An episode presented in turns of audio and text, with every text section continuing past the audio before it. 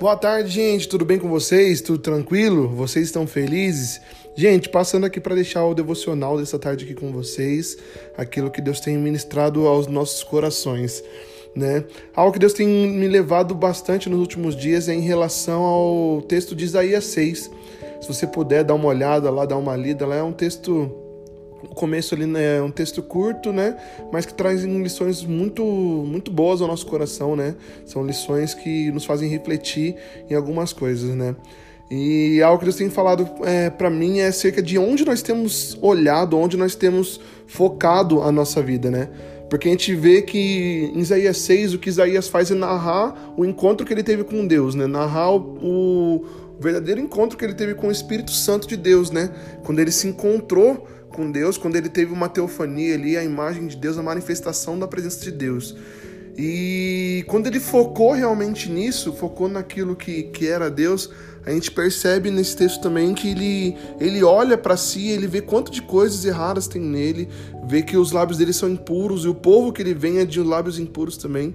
Mas além disso, quando ele olha para si novamente e ele vê, quando ele, na verdade, quando ele olha para Deus, ele vê que Deus tem algo a fazer sobre a terra. Ele olha para si novamente e ele é o primeiro a se dispor a fazer aquilo que Deus quer fazer. As lições que eu trago sobre isso é que primeiramente a gente tem que olhar para Deus em meio às situações, em meio aos problemas da vida, em meio aos dilemas da vida o que nós devemos fazer é olhar para Deus, é focar em Deus, sabe?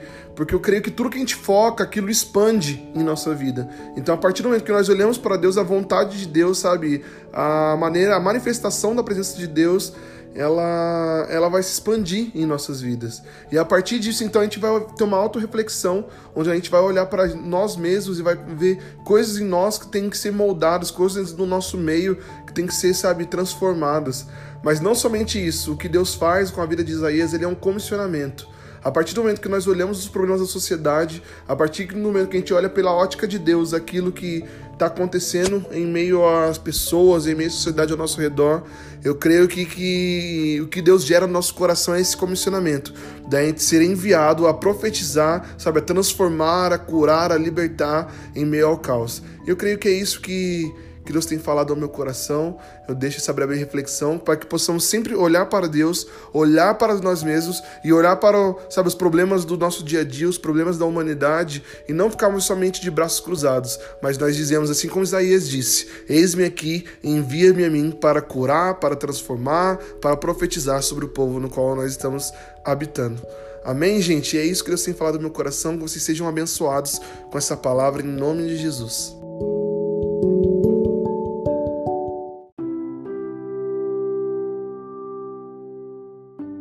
Graças Pai, gente, bom dia, tudo bem com vocês? Tudo tranquilo? Gente, estou passando aqui para deixar o devocional de vocês hoje aqui e algo que Deus falou no meu coração foi muito especial. O texto que eu queria compartilhar com vocês se encontra lá em Mateus capítulo 4, a partir do verso 23. O título do texto diz: Multidões seguem Jesus. E o verso 23 diz o seguinte: Jesus viajou por toda a região da Galiléia, ensinando nas sinagogas e anunciando as boas novas do reino, curando as pessoas de todo tipo de doenças.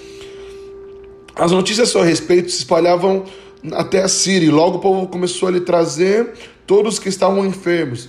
Qualquer que fosse a enfermidade ou dor, ou que estivessem possuídos por demônio, quer sofressem convulsões, quer fossem paralíticos, Jesus os curava.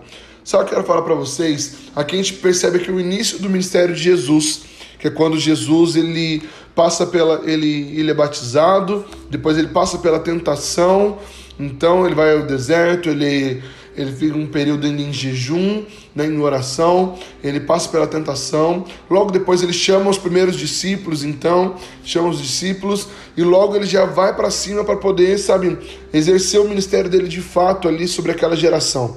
E eu percebo que Jesus, o ministério dele, é, como sacerdote ali naquele tempo, né, como nosso real salvador, ele exercia um sacerdócio muito grande porque ele chegava onde ele chegava, ele exercia cura, ele exercia transformação, ele trazia a palavra que mudava a vida das pessoas. Mas aqui a gente percebe que o ministério dele começou a tomar forma de fato, ou começou a tomar uma relevância quando eh, todos que chegavam perto dele eram curados, eram transformados.